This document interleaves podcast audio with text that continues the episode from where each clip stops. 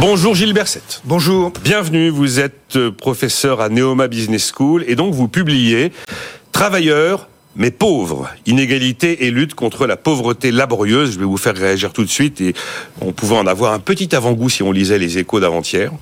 Avec nous aussi Lionel Fontanier, bonjour. Bonjour. Professeur à Paris à Panthéon-Sorbonne, membre du Cercle des économistes. Et Pierre-Henri de Menton, bonjour. Bonjour. Directeur de la rédaction de Challenge. Alors à la une de Challenge cette semaine, intelligence artificielle, qui perd, qui gagne. Alors je sais que vous avez une tradition qui est de ne pas mettre de point d'interrogation à la une de Challenge.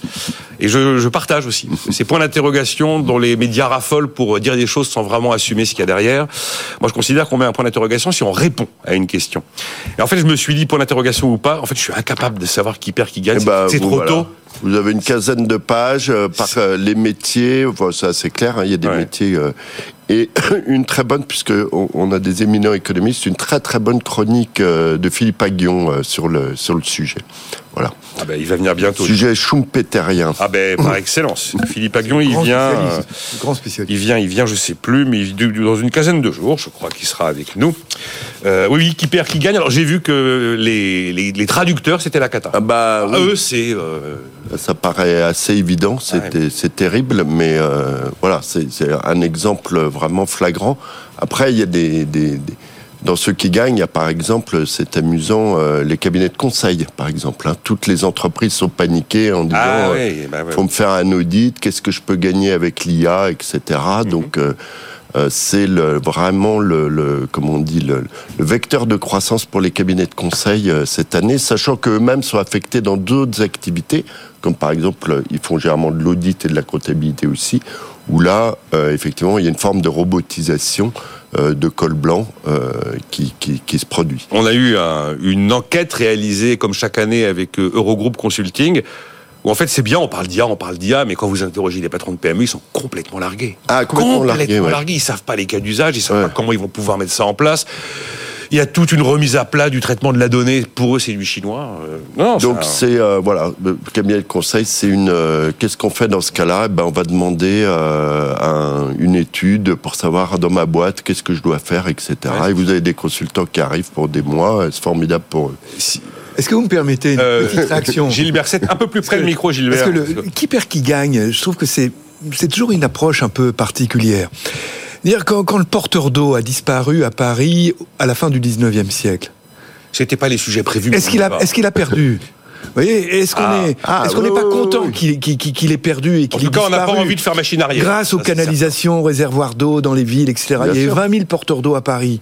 Bien sûr, bah, il y a les calèches, les, euh, voilà, les- le exactement. ludisme, euh, Donc ouais, ouais. la société gagne à ce que des, des boulots disparaissent ou des parties de boulots disparaissent. Tout le la- monde. c'est la transition Tout le monde. Alors peur, évidemment, c'est la- c'est l'accompagnement qui est complexe. L'accompagnement des gens pour qu'ils passent de certaines certains jobs à d'autres jobs ou que le contenu de leur job évolue. Mais en soi, le progrès technique, on- vous, moi, tout, tout le monde ici, on en profite tous. Et la disparition du porteur d'eau, c'est un bienfait. Oui, mais euh, Gilbert. pour le porteur d'eau lui-même. Oui, mais. Gilbert, si moi je suis traducteur français-anglais, que c'est mon métier, que je le fais par écrit, que je le fais en traduction simultanée, que je découvre que d'un coup d'un seul, en l'espace de très peu de temps, hop, c'est fini. Ah ben, il y a une Il va pas transition retrouver- euh, complexe. Autre Voilà, chose, transition voilà. complexe. Alors j'ai vu que Donc aussi- il y a de la formation. Enfin, c'est Ouais, mais- exactement. Euh, Aguillon euh, dit exactement ce que dit euh, Gilbert. Ah bah, je connais hein, bien les positions de Philippe Aguillon. Il y a et, et Mais- personne mais- mais- en fait pour être franc, presque personne ne sait dans ce type de révolution technologique Absolument. où où on arrivera dans 50 Mais exactement. 10 ans, comment À côté de ça- à côté de ça. Comme de toutes les révolutions Mais je, technologiques. comprends- hein. je comprends aussi les réactions de certains auditeurs qui entendent des, des professeurs académiques très cultivés leur expliquer la destruction créatrice. Ouais, ouais. Sauf que quand tu es dans un bassin d'emploi en pleine destruction et que la Absolument. création n'est pas là, ça te fait une belle jambe d'entendre un prof d'économie qui te dit Ouais, bah, Schumpeter. Ouais, Schumpeter. euh, Alors là, je suis Euh, obligé d'intervenir. bah, intervenez, intervenez. Professeur d'économie. Vous savez, vous savez, Lionel, que la parole est libre ici. Voilà, Alors, donc c'est une vraie discussion. Non, Schumpeter euh, qui s'est invité euh, du débat. donc l'évidence que l'on a, euh, c'est qu'il y a une différence de, de calendrier, une différence d'horizon entre les perdants et les gagnants, etc. Donc pour parler d'un sujet qui est euh, connexe, mais où les mécanismes sont exactement les mêmes, l'ouverture au commerce international à la concurrence de la Chine.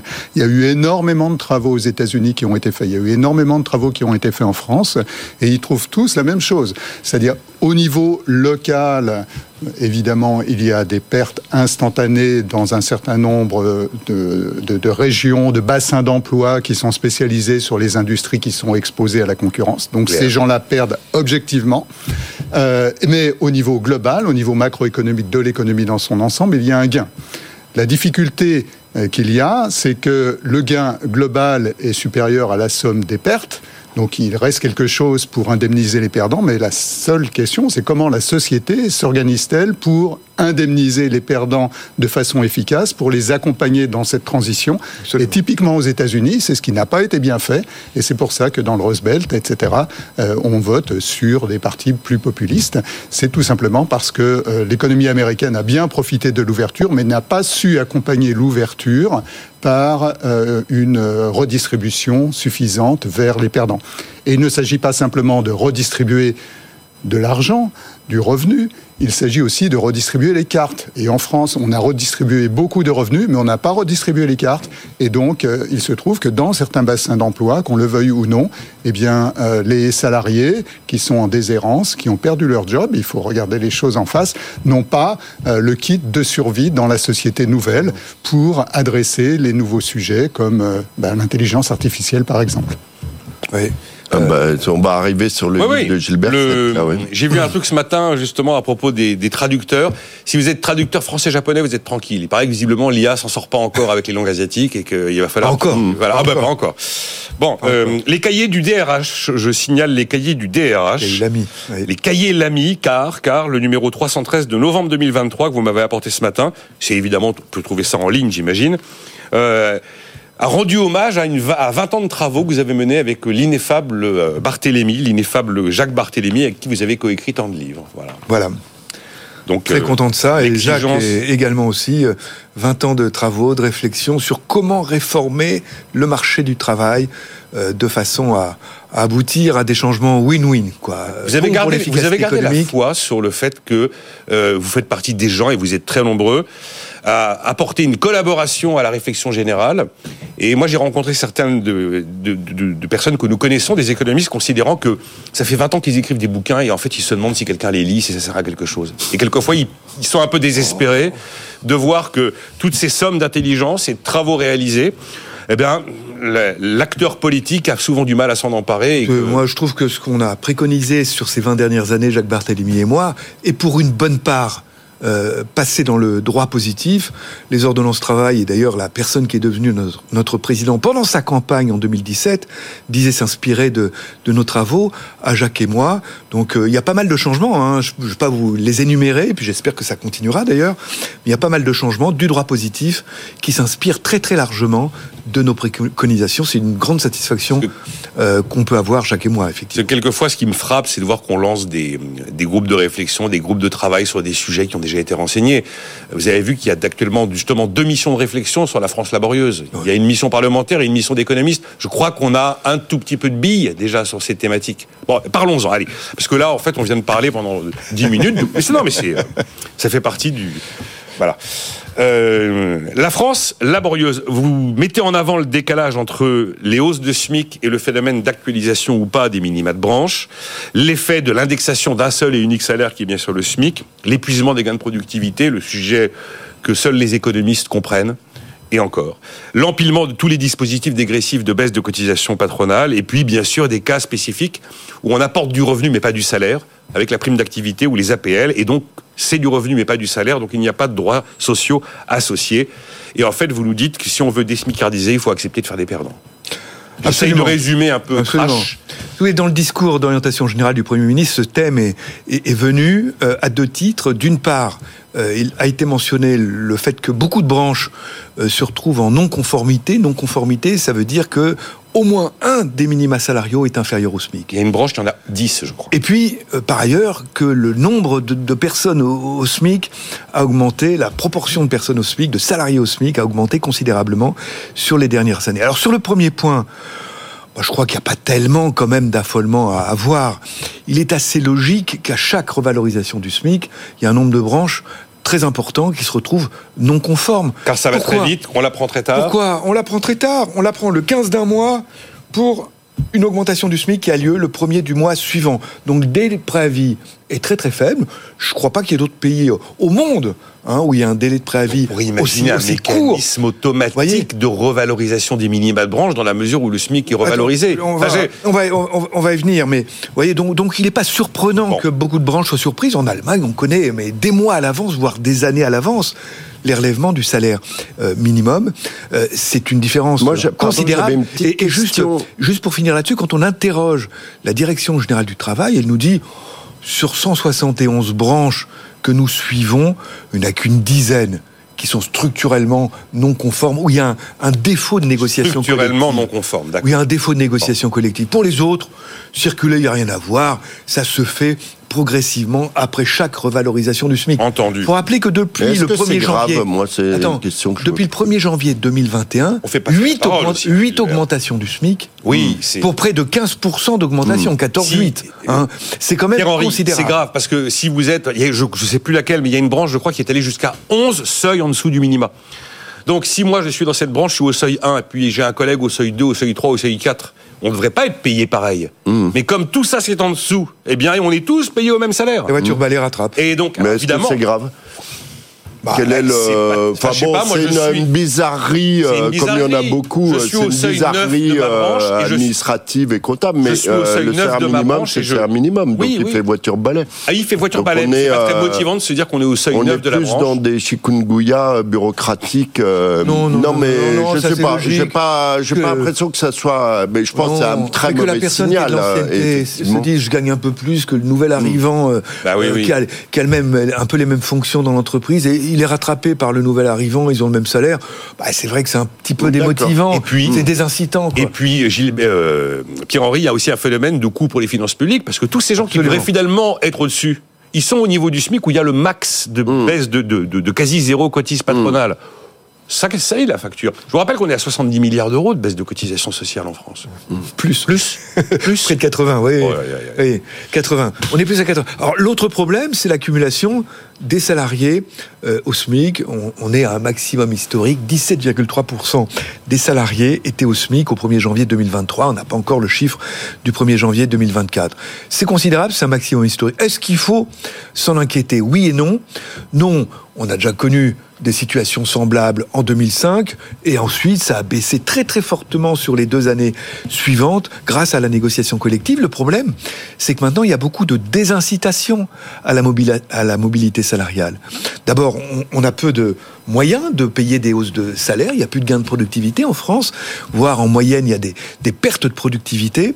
Et puis l'autre raison, on en parlait tout à l'heure avec, avec Lionel, il y a des désincitations pour augmenter de 100 euros net par mois le revenu disponible d'un salarié célibataire à temps plein au SMIC, il en coûte 483 euros au chef d'entreprise. Gilbert, c'est à 1 SMIC, ça? Parce que j'avais lu ce chiffre à 1,6 SMIC. C'est à 1 SMIC ou 1,6 Ah non, non, là c'est un, SMIC un SMIC. C'est au, À un niveau du- SMIC. au niveau du SMIC. 100 euros de plus égale 483 euros pour le chef d'entreprise. Exactement. Donc le chef d'entreprise qui veut qui, qui, qui veut accorder une augmentation de, de, de salaire à un de ses salariés performants, qui, qui donne de lui-même, qui est engagé, motivé, etc. C'est trop cher. Eh bien, ça sera divisé par avance. 5 pour le salarié en termes de revenus. Il il faut qu'on avance. C'est l'impasse. Vous me décrivez l'impasse. Ah ben faut remettre à plat tous ces dispositifs. Mais la difficulté de remise à plat de tous ces dispositifs, c'est qu'à coup nul pour les finances publiques, on est quand même dans cette problématique en ce moment, il y a forcément des perdants parmi des gens qui sont pas des nantis. Ouais. Donc c'est c'est une véritable difficulté. Vous avez remise à plat. identifié les perdants? Ah ben, ça dépend de la remise à plat, bien évidemment. Donc si on veut remettre à plat l'empilement de la dégressivité Des allègements de oui. cotisation sociale, la dégressivité de la prime d'activité, Ah ben. la dégressivité des appels, la progressivité de l'impôt sur le revenu, bah, tout ça c'est considérable comme chantier. Mais soit on y met beaucoup d'argent pour qu'il n'y ait pas de perdants, et on en met déjà énormément, et puis l'actualité n'est pas pas celle-là, soit il y a forcément des perdants. Et le- ce qu'on peut souhaiter, c'est qu'on aura malgré tout le courage de s'engager dans cette direction, un peu comme le Premier ministre a eu le courage d'annoncer la disparition de la SS pour le versement dans le RSA des très courageux de faire disparaître la SS. Ça concerne ah. 240 000 personnes. Ah oui, c'était très courageux. En termes de signal, on va dire. En termes de signal. En termes de signal. Je rappelle parce que la SS donne sans travailler des droits à la retraite, ce qui n'est pas le cas du RSA. C'était une petite spécificité française, hein, quand même, ce genre de dispositif. On, les cumule, hein, les, les oui, on spécificités françaises. La permittance, le SGR, le salaire journalier de référence, c'était des spécificités françaises. Bon, ben, euh, vous voyez, ben là, vous venez de décrire quelque chose. Je pense que ça fait partie de ce, que, ce qui pousse certains économistes à être déçus de voir qu'ils apportent des réflexions profondes sur des sujets et que le chantier est tel que je pense que. Bah, ah, moi je trouve on va que préférer y mettre de l'argent et de Je trouve que sur la pauvreté au travail, hein, vous voyez, c'est le thème de. Oui, la France laborieuse. Brandir, il, je brandis. Faut dire qu'il coûte, il coûte moins de 22 euros. Voyons, 21,90. 21,90. Dire que les facteurs de pauvreté, c'est pas le salaire horaire les principaux facteurs de pauvreté des travailleurs, c'est le faible nombre d'heures travaillées. C'est ça le principal facteur de pauvreté. Et le deuxième facteur de pauvreté, c'est la configuration familiale. Dire le taux de pauvreté moyen est de 14%, le taux de pauvreté d'un travailleur à temps plein, c'est 5%, 5%, et par contre, le taux de pauvreté euh, d'un adulte en famille monoparentale, c'est de plus de 30%. Vous voyez, c'est ça le, drame. Et on pense bien sûr aux mères, aux mères célibataires qui ont à charge l'éducation de leurs enfants, le financement de cette éducation, des frais de garde, etc. Et qui sont pour, pour près d'un tiers d'entre elles euh, en, situation de pauvreté laborieuse. Donc l'action doit se faire euh, pour lutter contre le temps partiel choisi euh, excusez-moi, subi pour aller vers uniquement du temps partiel choisi. Il faut essayer d'accompagner les personnes pour les finances publiques. Voilà, et puis et puis les gardes d'enfants, les aides aux gardes d'enfants, etc. Pour évidemment les familles monoparentales en particulier. Quand le chantier est ouvert, euh, vous revenez bien sûr et on décrypte. Ah, il est ouvert. Il est quoi Il est ouvert? Ah ben, sur, les gardes, ouvert, euh, ben, sur les gardes d'enfants, beaucoup de choses ont été décidées sur les deux trois dernières années. Il faudra voir maintenant si ça mord sur la bonne population. C'est des choses d'une complexité inouïe, hein, ce, ce, genre de choses. Donc voilà, des dispositifs ont été créés. Maintenant, il faut du recul pour les évaluer. On fait qu'introduire le sujet car on a une minute vingt, Lionel Fontanier, mais voilà quelque chose qui n'est pas à coup nul pour les finances publiques, à tel point que le bonus écolo pour la moitié des Français les plus aisés passe de 5 000 à 4 000 euros pour se payer une voiture électrique. Et puis le leasing social à 100 euros a tellement bien marché.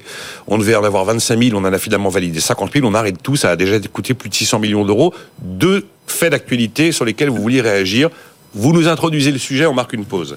Oui, donc euh, je complète euh, ce qui vient d'être dit. Euh, pour les ménages les plus aidés, c'est-à-dire les moins aisés. Euh, donc le bonus reste à 7000 euros. Il reste à 7 euh, Et un point qui est passé un peu sous le radar euh, dans, dans les médias, si je peux me permettre, c'est qu'on a supprimé le bonus euh, écologique pour l'achat de voitures particulières par les entreprises, parce qu'on appelle les, personnes morales. Donc ce bonus était de 3000 euros. Euh, donc est-ce que c'était une bonne idée ou pas? On peut en discuter. En tout cas, celui-ci a été supprimé. Et donc ce qui est vraiment important pour euh, la population, c'est la fin de ce leasing, de cette formidable mesure euh, qui proposait pour les ménages modestes une voiture à 100 euros par mois, une voiture électrique à 100 euros par mois en leasing. En six semaines, il y a eu 50 000 commandes, sachant que le marché dont on parle, la catégorie de, revenus dont on parle, ces gens-là achètent, ces ménages-là achètent en moyenne 100 000 euros de voitures, 100 euh, 000 voitures par an. Voilà. Et donc là, en une année. Et donc là, en six semaines, on a fait autant qu'en six mois. On réagit à ces deux éléments. Si je les avais mis souvent dans le programme, en fait, on n'a pas vraiment disserté dessus. C'est l'occasion. Et puis on fera un peu de semaine de quatre jours. C'est toujours bon la semaine de quatre jours, n'est-ce pas? À tout de suite. Nicolas Dose et les experts sur BFM Business.